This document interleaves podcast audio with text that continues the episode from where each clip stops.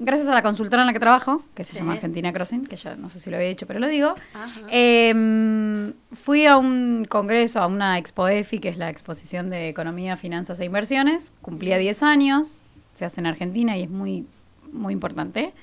Bueno, y se presentaban, están todas las plataformas que ofrecen productos de inversión, sociedades de bolsa, carreras universitarias al respecto, em, escritores presentando libros, gente dando seminarios.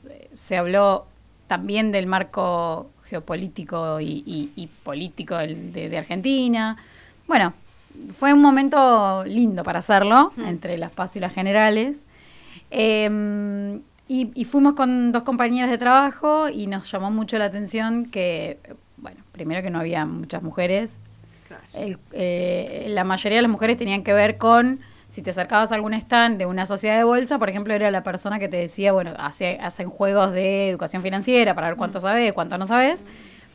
Y bueno, y la mayoría sabía de este tipo de, juego, pero no tenía la información de la digamos, el producto que estaban ofreciendo y demás, tenían que consultárselo a, los varones. era como una especie de promotora. Un stand, claro, la mujer era más que nada promotora. Las, las, las, personas que, que, que, que exponían sí, había mujeres, no tanta como los varones, claramente, eh, había algunas personas del Congreso y demás que daban sus exposiciones. Las personas que presentaban libros, tampoco había más mujeres que varones, eh, eran siempre más varones. Y donde sí había más mujeres que hombres era en algún taller que se hizo para hablar de eh, el emprendedurismo y el avance del trabajo. Claro, lo de abajo, lo más de abajo. No, lo que en realidad, en realidad es lo que tracciona también. Mm. Es, parte de lo que, del nuevo movimiento de trabajo. Y entonces, independientemente de esto, me llamó la atención que, eh, bueno, que era lógico que, o sea, yo ya sabía que en el ámbito en el que yo trabajo hay más mujeres que, eh, perdón, hay más hombres que mujeres. Em, pero me puse a investigar al respecto, no solo en la economía, perdón, red primaria, no, pone el teléfono en silencio. Perdón, ahí lo, ahí lo arreglo, porque aparte cuando empieza, empieza. Ahí está. Em, me puse a, ver nuevos informes sobre el cupo laboral femenino y masculino, sobre la brecha de género, no solo en mi industria, sino en todas, no solo en Argentina, sino en el mundo. Porque en el Congreso habló una persona que compara la capacidad productiva de Argentina con la de Estados Unidos, era uno de los informes que se hacían Obviamente tienen un Producto Bruto Interno mucho más grande que el nuestro porque tienen mucho más habitantes que nosotros. Pero hay una brecha que eh, es del 33%, ¿sí? Entre la capacidad de trabajar que tiene Argentina versus la capacidad de trabajar que tiene Estados Unidos. Y la diferencia, o una de las diferencias que los economistas llaman misallocation, que tiene que ver con poner mal el recurso o no ponerlo, tiene que ver con no estoy aprovechando esta oportunidad. La mayor, el mayor porcentaje se da en el empleo formal femenino. Argentina no pone todos, toda su carne al asador. No hmm. tiene, o sea, la brecha que tiene entre el empleo formal masculino y el femenino es muy grande porque, bueno, la capacidad de trabajo la suelen tener los hombres en hmm. Argentina cuando las aptitudes de realizar varios trabajos a la vez, de, eh, la tienen las mujeres. Entonces, lo que planteaba este economista es, no me anoté el nombre, estuve mal, eh, lo que planteaba este economista es, no estamos utilizando bien los recursos, tenemos una brecha que aprovechar que tiene que ver con que la mujer intervenga en el trabajo formal argentino, no como empleada de, que también es formal, sino ni siquiera desde el monotributo. O sea, ahí estamos perdiendo. Y cuando uno pierde, esa brecha se hace cada vez más grande, claramente se genera desde el punto de vista del impuesto, hay menos personas pagando impuestos, digamos, hay un montón de recursos que tienen que ver con que las mujeres no están en el mercado laboral eh, formal que, que podríamos utilizar. Personas, obviamente, en edad de trabajar, ¿no? Sí, sí, sí. Em, que sí trabajan porque trabajan desde el emprendedurismo. Nunca me sale esa palabra. emprendedurismo. Eso, no me sale. Eh, que trabajan desde, desde, eso que dijo ella. y, em, pero no, no así en el mercado formal. Entonces, no es solo en el aspecto de las personas que trabajan en finanzas o en economía o demás, sino que claramente esté en todo el campo. Y entonces también lo que, lo que se, lo que el mensaje que me gustaba decir es, bueno, eh, tenemos que empezar a exigir la formalidad del trabajo. Independientemente de que nosotros hagamos nuestro emprendimiento, nuestro emprendimiento, que es una corriente laboral nueva que se da en mm. todo el mundo, digamos. La gente no quiere ser empleado y no quiere, y está bien, digamos, no lo veo mal, pero siempre, una vez que arrancamos, está bueno, independientemente de la carga que tiene Argentina desde el punto de vista de los impuestos, todo eso se, se sabe, digamos, uno no hace enseguida el monotributo porque te entran a descontar, a descontar, a descontar y por ahí la ganancia no termina siendo la que uno pretende o necesita o independientemente de eso, exigir que el trabajo femenino sea formal viene a solucionar un problema que tiene que ver con la, eh, además de la igualdad, ¿no? Eh, también se generarían más impuestos, más puestos de trabajo, se reactivaría más la economía, simplemente con ni siquiera necesitas recursos nuevos, necesitas utilizar bien los que, ya, tenés. ¿Sí? sí, las jubilaciones además, ¿no? Estarías aportando, no es lo mismo una mujer en el mercado informal que haber aportado para su jubilación claro. toda su vida. Claramente, sí. Y eso también al momento de hacer el monotributo, yo a veces tengo reuniones con, con personas que recién están empezando en el mercado laboral, y pero me hago el monotributo, sí. El monotributo hay que hacerlo. Después podemos luchar para que bajen algunos impuestos o no, bueno. Pero digo, el, la parte formal tiene que estar porque siempre uno tiene que prever lo que le va a pasar cuando no esté activo. Después también podemos tener la discusión y generar la discusión, que yo siempre desde mi columna lo digo, de alcanza la jubilación que te van a dar por aportar lo que aportás, alcanza la jubilación que te van a dar si, si terminás siendo subsidiada por el Estado o tu, o tu jubilación tiene que ver con una, con, con, con una moratoria y demás. Y probablemente no, seguramente no. Pero bueno, eh, algo es algo, ¿no? por, algo, por algo hay que empezar. Entonces, primero hagamos las cosas de achicar la brecha, hagamos. Sí, hagamos entre todas, no exijamos y... Pero primero achiquemos esa brecha que hay entre en el trabajo formal femenino y luego luchemos porque esa formalidad nos alcance o complementémoslo, ¿no? Como, como siempre, como siempre digo. Y mm, en base a esto también estuve viendo eh, algunos datos de hoy hoy viene medio medio aburrido pero me parecía importante no no pero está bien. importante eh, un, nuevo indicador de marzo de, de, marzo del 2023 de la Organización Internacional del Trabajo que habla de esta brecha y dice que eh, esto, la Organización Internacional del Trabajo nuclea perdón, a todas las personas que tienen un empleo o que no lo tienen, pero que están interesados en tenerlo de manera formal, ¿sí? Y ahí dice que em, la brecha ahí se ve mucho más grande en todo el mundo, ¿no? Dice que eh, la brecha de género se ha mantenido prácticamente invariable durante dos décadas y muestra que, un, que las mujeres eh, que tienen deseo de trabajar, el 15% de las mujeres que trabajan tienen deseo de trabajar de manera formal y no lo consiguen. Es mucho, digamos, es un, es un porcentaje muy alto. Y que la brecha de género entre el trabajo formal del hombre y el de la mujer es del 10% que se mantenga con todos los avances tecnológicos que hubo, con todas las leyes de igualdad de género que existen y demás, con todos los cupos laborales que hay, que se mantengan un 10%. Es mucho. Sí, es un montón. Durante, desde el 2005 al 2022. Hmm. Son muchos años para tener los avances que tuvimos en el medio. Claro. Em, así que bueno, traje, traje esa información para, para compartir el día de hoy, que si bien los analistas y las personas que, que, que trabajan en el mercado laboral saben que la mujer está sobrada en capacidad para realizar varios trabajos y demás, igual todavía no logran que ese activo se use como corresponde, ¿no? Digamos, bueno, podemos, podemos recaudar más dinero, podemos eh, generar otra política de trabajo, podemos generar otro ambiente de trabajo, digamos, hay un montón de cosas que mejorarían si simplemente el activo que tenemos, que son las mujeres en edad laboral, que, quieren meterse al mercado formal, lo, utilizaríamos. Quizá esa brecha que tenemos del 33% em, entre cómo utiliza Estados Unidos sus recursos humanos y cómo lo utiliza Argentina, lo podríamos acortar solo empleando a mujeres. ¿Y por qué no lo hacen?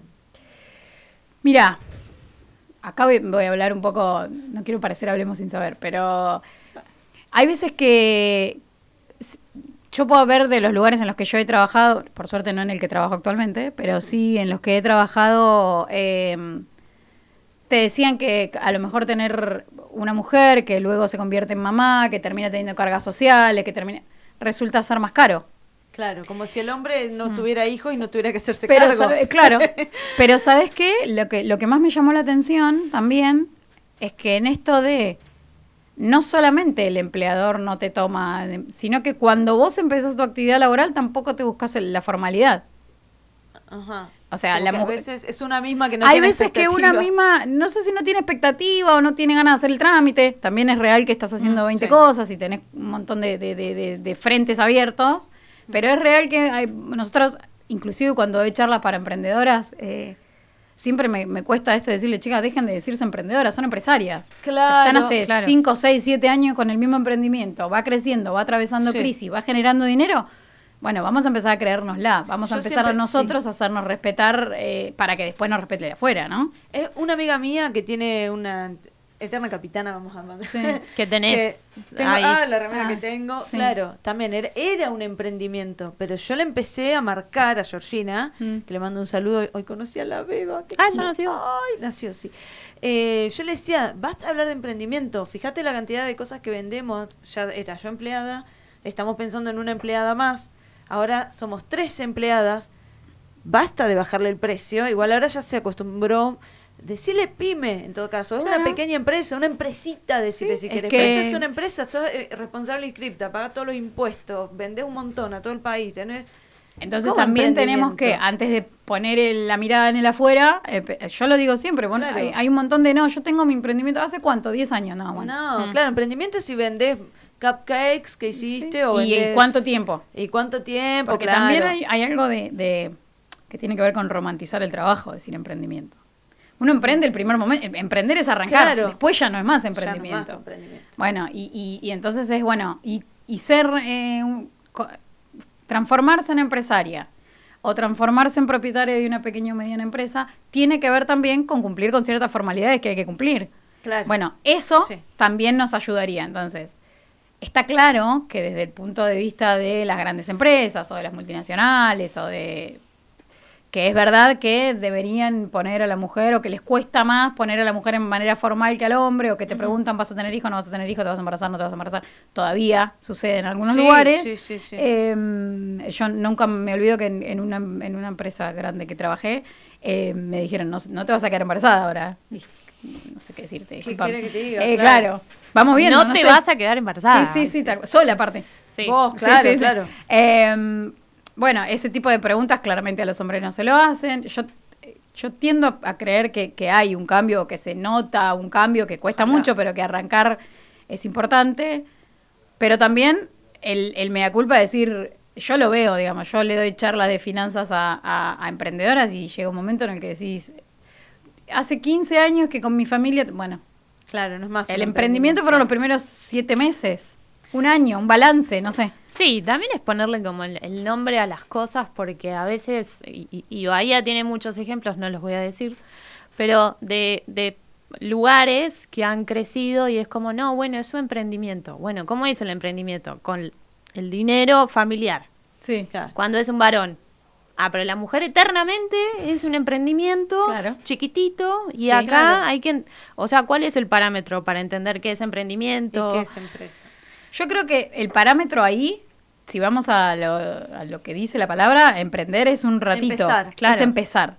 Después te puede ir bien, te puede ir mal. También tiene que ver con que hay en la cultura argentina esto de ver bien al emprendedor y ver mal al empresario. Y eso mm. también sucede y eso también te genera un ruido. Decir, mm, si me convierto en empresaria, capaz que dejo de ser lo que era, ¿no? Pasa a ser una garca. Claro, cuando no es todo tan así. Tiene que ver con eso también. Eh, y, también hay algunas herramientas que tienen menor costo cuando uno es, cuando uno es emprendedor que cuando es empresario. Eso también es una cuestión de costos. Pero bueno, después cuando esa suma de cosas termina diciendo que el 33%, por, que el, el, 15% de las mujeres le gustaría trabajar de manera formal y no puede, y que la brecha de género es de 5 puntos, 10 puntos desde hace 20 años, bueno, no nos sorprendamos tanto, porque vamos haciendo un montón de cosas en lo colectivo, pero que después en lo individual no se ve tan reflejado algunas veces desde el punto de vista de la economía. Y este congreso simplemente me mostró eso también.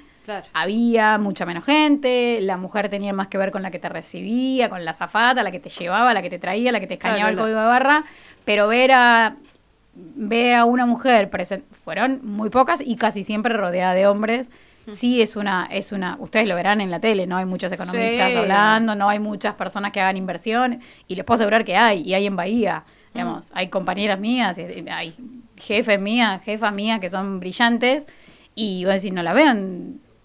Claro. A ver, puede ser una elección personal, pero digo, siempre, a nosotros lo vemos en las reuniones también. Sí. de eso sucede desde el inicio de eso es ay, esta, ay, lo que pasa es que lo que hacemos con la plata lo decide mi marido. Desde ahí hasta acá es todo lo mismo. Tiene que ver todo con lo mismo. Eh, no podemos pretender ver mujeres hablando de inversiones si en nuestra casa la decisión de inversión no es conjunta. Claro, la hace el tipo. No digo que lo haga solo, ¿eh? Digo que una persona, digo que no sea conjunta, no es algo colectivo, no es algo que se hable. Mm. Volvemos a, a, mi primer encuentro acá que les contaba que solo el 65% de las mujeres tiene cuenta bancaria. Ni hablar cuenta bancaria de inversión, cuenta bancaria. Sí, claro. Entonces, bueno. Muy poco. Son como los mismos platos de un mismo restaurante, ¿no? Claro. cosas chiquitas que nos van llevando a que después vas a un congreso internacional o argentino de, economía y las mujeres no. No hay minas casi. No. Lo que sí me sorprendió para bien, y con esto ya termino, es que hay un montón de chicos, chicos, no chicas, que están eh, interesados en la finanza, interesados en la inversión, interesados en la educación financiera. Eh, probablemente quieran arrancar con cripto, bitcoin, todas estas cosas que nos gustan a todos, y no en profundidad con la educación financiera. Pero yo me acuerdo que en mi secundario o en mi... cuando me egresé, no nos importaba nada la economía. Y nos encontramos de golpe con un 2001 que nos reventó. Ay, sí, el 2001 lo que fue. Yo egresaba en ese momento, pero no nos interesaba la economía, salvo a las personas que les interesaba la economía. No, no hablábamos, no sabíamos lo que era el riesgo país, lo que era el dólar.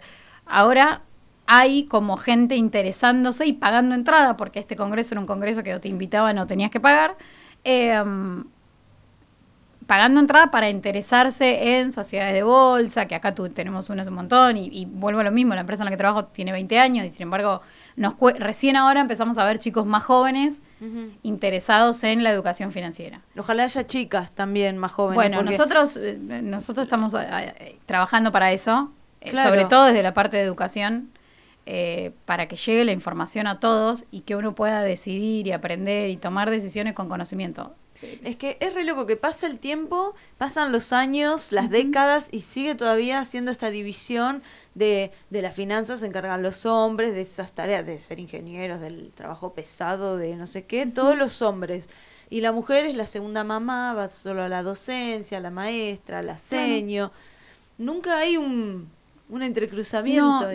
Llega... Eh llega como todo muy despacio, creo yo. Eh, nosotros, por ahí cuando yo empecé a trabajar, nos pasaba que si eras mujer, capaz que no te dejaban manejarle las finanzas. Claro. Porque eso también, hoy, 10 años o 12 años más tarde, no, digamos, yo tengo clientes hombres, clientes mujeres. Claro. Eh, sí me suelo encontrar todavía, en, eh, ya te digo, en, con emprendedoras que se consideran emprendedoras a lo largo de hmm. la vida de sus empresas. Y me suelo encontrar con mujeres que dicen, ay, lo que pasa es que a tal a mi marido no le gustó. Claro, y... Me encuentro diciendo en las reuniones de asesoramiento, esto es el amor va por un lado y el dinero va por otro, digamos, hay que organizarlo todo, está buenísimo poder charlarlo en la pareja y que sea un tema de, pero hoy no es un tema, ni siquiera se discute. No, claro, se hace lo que Entonces, eh, bueno, es, diferente. bueno, eh, esto que vos contabas de que te preguntan si vas a quedar embarazada o no, y que también por eso, por ahí no contratan mujeres. Yo creo que la parte de eso puede llegar a cambiar a medida que los hombres se vayan haciendo cargo de esas tareas domésticas. Que no sea siempre la mujer la que se queda en casa cuando el nene tiene fiebre, sino que a veces el tipo te falte.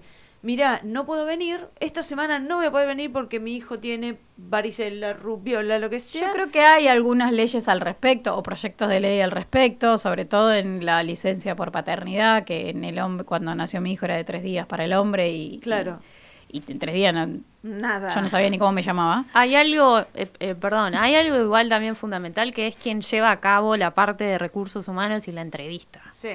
Si vos, persona, vas a entrevistar a alguien y ves que la pregunta dice preguntar sobre embarazo y la haces, lo habla de una perspectiva también. Ahí también tiene que haber un cambio.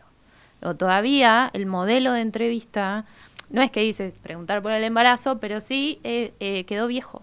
Sí, hay, hay un montón de empresas eh, de instituciones bancarias, sobre todo, que yo lo veo en sus páginas o, o inclusive eh, sé de, de, buena, de buena fuente que hacen capacitaciones con, de género y que incluye este tipo de cosas. Yo ya no creo Sí. que en algunas instituciones te pregunten esas cosas de manera formal. Puede después deslizarse, puede... uh, está embarazada y... Sí, quizás como mucho te preguntan si tenés pareja. Claro. Claro. Pero ya, digamos, una cuestión así como de embarazo, no tanto. No, ya hoy no Pero sé. eso también tiene, o sea, es algo co- colectivo también, porque si te hacen la pregunta también que vos puedas plantarte y preguntar por qué me estás preguntando esto, Claro, Claro. eh, que bueno, ahí siempre pasa, que es, bueno, si lo pregunto quedo como la loca. Es Claro, más probable que también. den el trabajo. Sí, sí, pero sí, en sí. realidad habría que señalarlo. Sí, y también tiene que ver con un conjunto de normas que hagan que, por ejemplo, cuando vos faltás, vos mujer faltás a tu trabajo porque tu hijo tiene una enfermedad, a vos esos días probablemente no se te descuentan, si falta el papá sí. Entonces, ¿Ah, sí? desde el punto de vista financiero, Sí. ¿qué decís? Y no, ja, me quedo yo. Mirá qué loco eso. Hay, hay, hay lugares que vos, vos tenés, en- no en todos los lugares, pero vos tenés como motivos de licencia enfermedad familiar. Sí. Bueno, en el hombre, salvo que sea la esposa, la que se enferma, no, no- Ah, mira, en docencia sí, ¿ves? Eh, atención de, de familiar, sí, el hombre también lo hay, puede hay algunas empresas que, que no que todavía no te lo toman tanto Claro. por eso debe tener que ver con un montón de cosas por, que hay por hacer Claro, ¿cómo querés que no te falte yo y, em, y mi marido Claro. te venga siempre si a él no lo dejas quedar? Sí, si pasa que ahí también yo? te metes en el ámbito judicial, que es el que más o menos eh, eh, eh, formaliza después las licencias o las pone Claro. en práctica, entonces es, es la empresa, es recursos humanos, es uno. es es- una movida bárbara que uno no hace sabes qué hace Se que- me quedo me quedo yo y chao Claro. Digamos, termi- termina termina sucediendo eso lo mismo el agotamiento, el abandonar la lucha por agotamiento es el mismo por lo Sí. cual no vamos a hacer un monotributo, porque es un trastorno, porque me van a descontar y para qué, porque entonces no lo hago. Y, y Ay, me después es- quedo re enojada. No era mi intención, te pido mil Siempre disculpas. pasa lo mismo. Te vas y dejaste un incendio no, prendido te pido- acá. Pero no lo sabían, chicas, sí, lo sabían. Sí, sí, pero Sí. bueno, es como la realidad Lo del descarnada. monotributo, sí, yo me tuve Sí. que hacer monotributista para poder ejercer y a su vez pagar una caja privada de aportes. Claro. Y me enojé más porque Estamos eh, con los enojos. mi novio hace poco entró a trabajar media jornada en una empresa. Sí. Y yo hace 10 años que estoy pagando aportes y a él, por media jornada, tiene un valor más alto de Ujú. aportes. Sí, por ser empleado, capaz. Sí, pero... Porque una parte, porque en el monotributo solo lo haces vos el aporte y en, y en el, aporte una parte y el empleador aporta otra. Ah, claro. Yo aporto sola, tenga trabajo o no, aporto y es un valor menor y voy a tener la jubilación en- al día de hoy, la jubilación mínima. Después, si yo puedo pagarme una jubilación más alta, Ahí, ahí con la empresa de, de Laura. sí, pero con su, con su jefa. Con la jefa. Sí, ah, sí, sí, sí. Porque la Ca- jefa me maneja a mí. Claro. Bueno, pero ella sabe, ella sabe. Sí, pero todavía no puedo porque estoy en plan joven. Ajá. El año que viene se me termina, pero a lo que iba era la diferencia de que él entró hace cuatro meses y yo hace diez años que estoy trabajando y los aportes que le hacen a él son más grandes. de Y además, déjame decir algo que es educación financiera. Vos podés estar en el nivel A del monotributo. Mm. O podés ser el anterior a responsable inscripto, que lo que va a parar a tu jubilación es el mismo monto. No tiene que ver con tu facturación. Wow, Un responsable inscripto se jubila por dos mangos como... El, el- el- déjame decirte que el, es 60% de los argentinos se jubila con dos mangos y estoy siendo generosa. Sí, sí. Pero, además, no, nadie te explica que cuando vos entras al monotributo, seas A, B, C, D, no sé cuántos son, Sí. el anteúltimo van, y hasta hace poco eran 868 pesos por mes que iban a tu jubilación. Claro. No sé si ahora se eh, actualizó. Claro, pero, digo, por eso digo, el responsable inscripto con toda la guita que factura a lo largo de y su con vida, todos los impuestos que paga. Todos los impuestos que paga. ¿sí? Por eso tiene que hacer su seguro de retiro. Por eso me tienen que llamar. Sí, llamen a Laura. Bueno, ¿cómo Gracias. te encuentra la gente en redes? Bueno, yo estoy en arroba Laura Mosoni, eh, o, o arroba, tengo ¿Es dos Laura redes, guion bajo? Sí, es arroba Laura guion bajo Mosoni, Ujú. eh, o en la página de. Argentina Crossing o en la página de, Argentina Crossing con doble S. sí, Argentina Mosoni Crossing con S. doble Z. No, hay un montón de, sí. Ahí Sí. está. Pero ahí me encuentran. Y si no, ahora ustedes, que en el post que pongan, seguramente, Ah, etiquetan y, y ahí me encuentran. Sí. Sí, Sí, y sí. son gratis las consultas. Sí, sí, sí. 13 mil pesos eh, me hizo mi plata. En dos meses. Me bueno. hizo mi plata. Llevó un tiempo, llevó un tiempo. Y la plata Y que pero me agarraste generó. un lío también. Sí, ¿no? Está bien. claro. 60 mil pesos en julio. Hoy son 73 mil 74. ¿Está bien? Y no está mal, digamos. Son más que los 60 que hubieras tenido si estaban en la... No, no, sino un plazo En la lata nido. No, no, la lata no existe. No, en un plazo fijo probablemente haya sido meses buenos y meses malos. El riesgo del plazo fijo es otro. Claro. No es la rentabilidad. plazo fijo y se le prendieron así. Un poco como lo... Otro día hablamos la diferencia entre plazo fijo, entre estos fondos. ni un problema. Así, me lo explicas a mí de pasada. De vuelta. Y... ah, te la batió, te la batió. No hay problema. Bueno, vamos a una tandita. Gracias por venir, Laura.